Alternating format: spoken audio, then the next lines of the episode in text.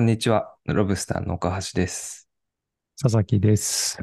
ロブスター FM はこれからのカルチャーやテック、ビジネスの変化の種を紹介するポッドキャストです。未来のカルチャーの理解の補助線補助線になるかもしれない新しいキーワードを毎週一つピックアップしてご紹介していきます。えー今週、あ、そっか、佐々木さんか。あ、はい。今週は Feeling of O A-W-E-O うんという言葉を紹介したいというふうに思います。はい。はい。リングを、はい。うん。異形のね、てか、ね、そう、あ、そうそう、そういえば先週、あのね、あの、いつもメンバー向けに配信をしている編集後期を、うんうん。うん、久しぶりに一般公開しましたので、うん、そちらもぜひ、普段あんな感じで、なんていうか、ゆるく雑談してるので、はい。ちょっとこう、普段の公開用のコンテンツとは違う感じを。感じていただけたんじゃないかなというふうに思うので、もし興味がありましたら、はい、そちらも、そちらでは毎週編集後期を配信をしているので、うんメンバーシップご興味あれば、はい、ご検討いただければと思ってます。はい。おはい願いします。はい。で、えっ、と、今週、Feeling of O で、あのね、そう、日本語に直すと、さっきお母さんおっしゃっていただいた通り、異形の念とか言うと、ぴったり来るかもしれないんですけれども、うんえっと、何度か、あの、同じような、あの、テーマというか、このトピックで紹介をさせてもらったかなと思っています。で、えっと、ちょっと、異形の念とダイレクトに同じ言葉ではないんですけども、あの、スモールセルフ効果っていうですね、うん。そういう概念をちょっと紹介したいなというふうに思ってます。あの、まあ、日本語で言うと小さな自分効果っていう感じですかね。あの、歴史を振り返ると1968年、その宇宙飛行士、まあ彼は月周回軌道にいたんですけど、まあ彼がウィリアム、あの、ウィリアム・アンダースさんという方が月面の地平線から昇る地球を撮影して、これ、あの、皆さん間違いなく見たことある写真だと思いますけども、こう、ちあの、月面の中平線の遥か向こうに、あの、まあ、本当繰り返しになっちゃうけど、地球が、あの、昇ってる、太陽が昇るような感じで、地球が昇ってて、その宇宙空間の暗闇の中にポツンとですね、こう、青い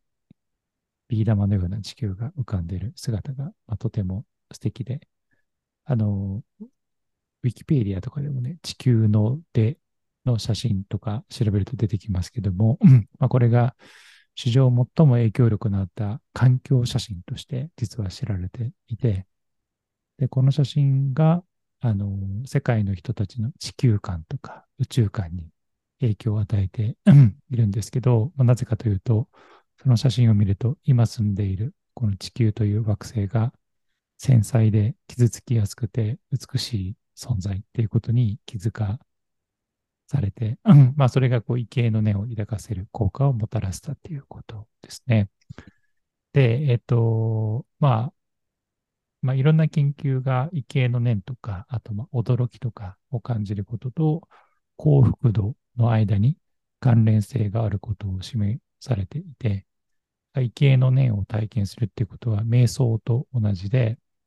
それ自体がマインドフルネス的な実践とみなすことができるっていうことみたいです。あの個人的にはこういうのを読んでいると、あの、どうしても寄せ見てに行ったことを思い出すんですけど、まあ、ああいう、なんというか、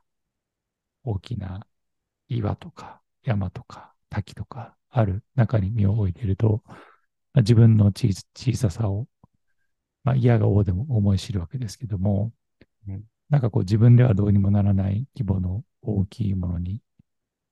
なんというか、抱かれているというか、あの、圧倒されている感じを受けると、なんかそれはこう自分の小さ小ささを感じるっていうのはネガティブに感じるか、あの聞こえるかもしれないんですけど、なんだろう、その、自分を超える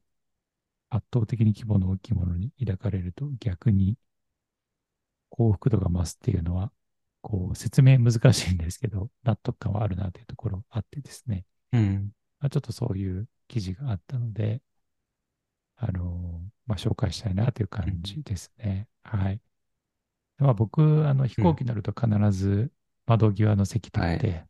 地平線とか、あの、うん。わかる。なんか、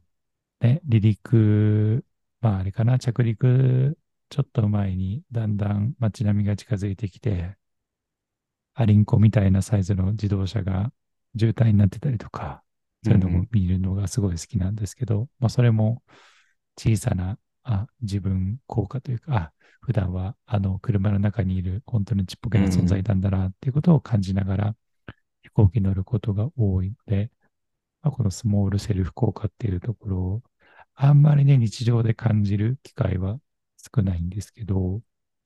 そうですねうん。ちょっとそういう機会を増やしていきたいなとは思いましたね。うんはい。いやー僕は、そうですね。あの、僕も飛行機の窓際をを撮るうんのがいつもそうなんですけど、えっと、この間、富士山の近く行った時もそういうふうに思いましたし、あと、去年の夏かな、ニセコに行ったんですけど、その時もなんかそういううん大自然の中に、まあそこも、あの、山があるので、ちょっと似た感じなんですけども、思ったなーっていうのとう、ん。昔、数年前に、あの、ハワイ島うんうん。に行った時に、あの、オアフではなく、ハワイ島ってすごい、なんか、なんていうんだろう、あの、もちろん緑も豊かなんですけど、ある場所はすごい火星みたいに何もない、あの、もうい岩と砂だらけの場所があるんですよ。そこを運転してる時もなんかすごい 思う、なんか宇宙に自分が行った感じになったので、なんか定期的にやっぱりそういうね、こういうフィーリングウォーというか、スモールセルフエフェクトを感じられる経験は大事なんだなというふうに、うん、思いました。うん。っていうのと、で、今、あの、佐々木さん紹介してくれたように、このマインドフルネスと同じような効果を得ることができるっていうふうにおっしゃっていただきましたが、えっと、僕も、あの、ニュースレターの方で異形の念に関する、えー記事を以前ピックアップしたことがあって、そこは、えっと、マインドフルネスともつながるかもしれませんが、結構、あの、心身のウェルビーイングにポジティブな影響を与えることが、まあ、いろんな研究結果から分かっていて、えっと、まあ、異形の念ってなんか、主に哲学の世界で語られてきた概念だったらしいんですけれども、この20年間で結構、あの、医学的とか心理学的にも、あの、研究対象として、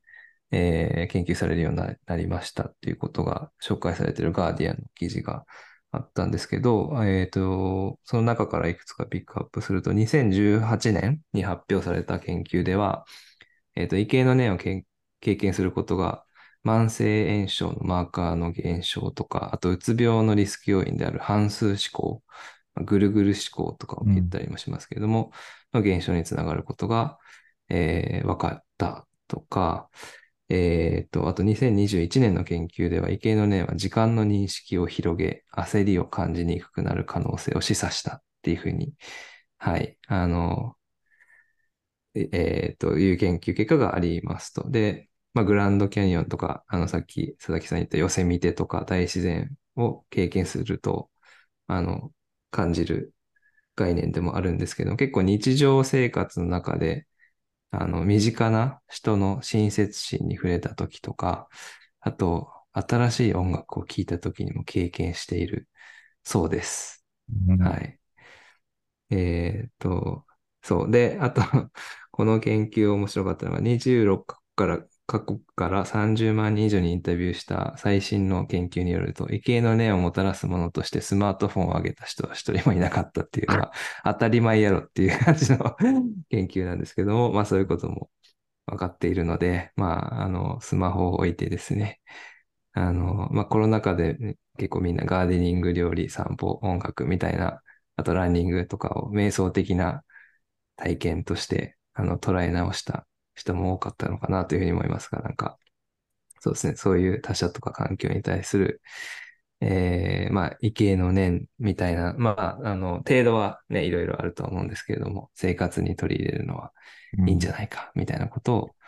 えー、論じている記事でした。で、えっと、その一方で、このガーディアンの記事が面白かったのは、あの、そういう畏敬の念を体験できる人っていうのも、まあ、そういうものへのアクセスできる人っていうのも、まあ、と、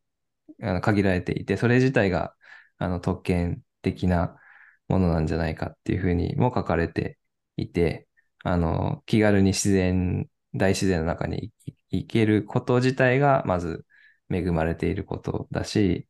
あと、その他者と一緒に動くとか、新しい音楽を探求するとかっていうのは、あの、あるんですけども、なんかそういう畏敬の念を経験できること自体をもっと気軽に民主化するべきなんじゃないか、みたいなこと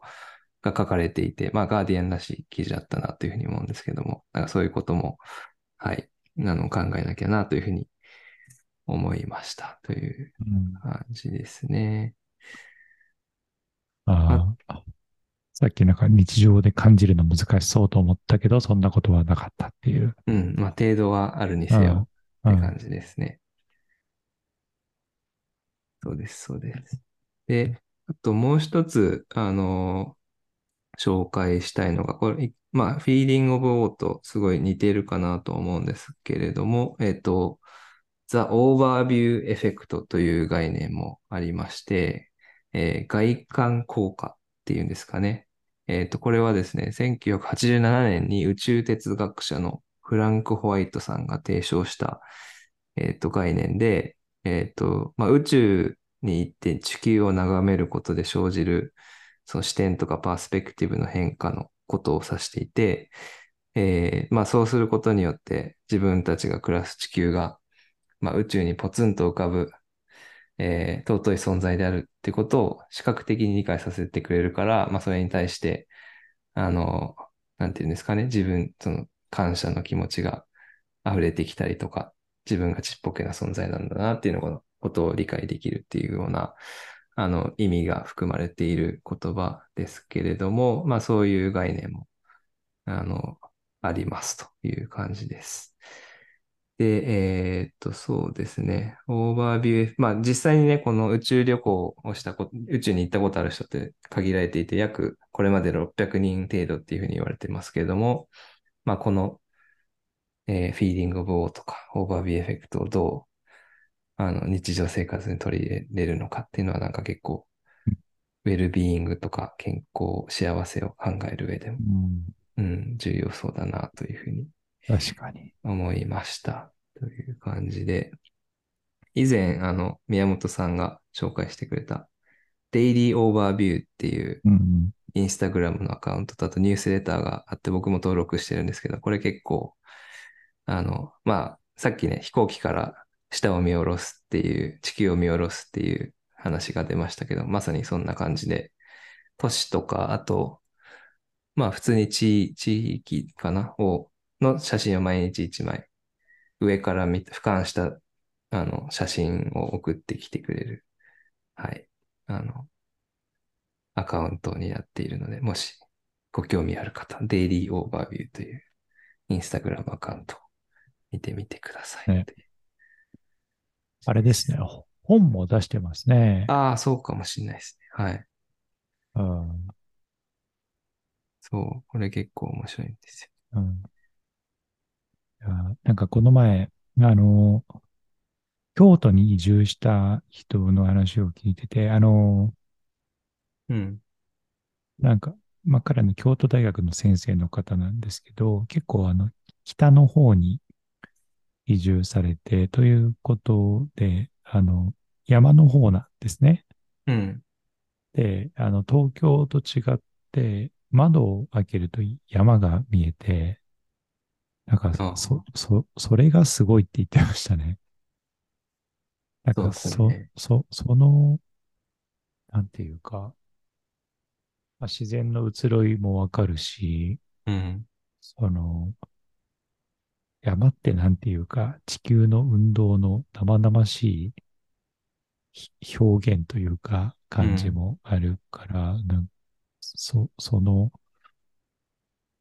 風景が窓から見えるのがととてもいいみたいな話をしていて、うんそれを聞いて、ああ、すごくいいなと思ったことを思い出しましたね。うん。うんそうですね。なんかそこには、今日あの、ね、それ本当そう、なんか同じような話を、あの、読んでて、なんか奄美大島にある、ある宿泊施設の方が書いてるブログを読んでたんですけど、今日。うん。その方も、もともと東京出身の方なのかな。でも、山のその色が変化していくことで、まあ、そのみ緑のグラデーションがどんどん変わっていく。新緑を見ることで季節の変わり目を、まあ季節の移ろいを感じるっていうのが奄美での生活の一部で、東京にいた時はこれは、まあ春とかだと桜が咲いてきたみたいな話だったけども、なんかいろんな山は山で、え緑の色ってこんなにいっぱいあるんだっていうのをうん。感じれるのがすごく幸せだみたいなことを書いていて、うん、確かに場所によって全然違う季節の感じ方があるなというふうに。で逆になんか東京の桜とかってもう、あの、い計画的にう、うあの、植林されちゃってるから、うん、これは本来の、うんうん、季節なのかとか いうのを思いました。確かにね。うん。自然では自然ではないなのでは。ないかもしれない。はい。ああでとはこ、うん。ああ。あ、どうぞどうぞ。うん。いや、えっと、あとはですね、えっと、まあ、畏敬の念の効果みたいな話で言うと、えっと、アーティストで写真家のベンジャミン・グラントさん、このデイリーオーバービューをあの運営している方はですね、えっと、し畏敬人は畏敬の念を定期的に感じることで他者を思いやる気持ちや寛大さ、協調性が育まれることが、まあ、心理学の研究からも分かっているので、えっと、対極的な視点、長期的な思考があれば、地上で私たちを分け隔てている人種や民族や国国籍といったものを超越したアイデアをうん。生み出すことができるかもしれないというふうに、えっと、トランジットという雑誌の、えっと、これは何号だ？今、リンクが出てこないけど、えーに、えっと、寄稿している記事でそのように書いているというふうに、はい、おっしゃっているので、なんか、いいことずくめだなと 思いますね。はい。だ？うん。49 49号な。のかな？うん。確かにな。ああ、そうですね。美しく消えゆく世界への旅という。うん。トランジット、えーいい雑誌ですよね。いやー、うん素晴らしいですね。今月が、はい。今回がメキシコ特集かな。ああ、そうなんだ。確か。うんいいですね。なんか、なんか、ああああいう、あれは畏敬の念と呼ぶかわかんないけど、ああいう、とてもクオリティの高い海外の旅行雑誌、旅旅行雑誌と呼んでいいかわかんないけど、うん。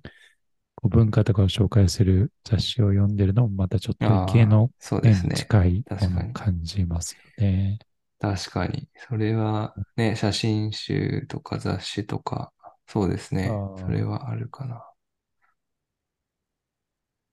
確かに、それもやっぱり楽しみの方の一つですよね。こういう。うんだから考えていくと結構いろんな自分が好きだったり惹かれているものにこういう異形のね、うんそのパースペクティブシフティングというか視点を変えてくれるようなものっていうのは結構あるんだなっていうのは思いますよね。確かに。最近なんか感じました？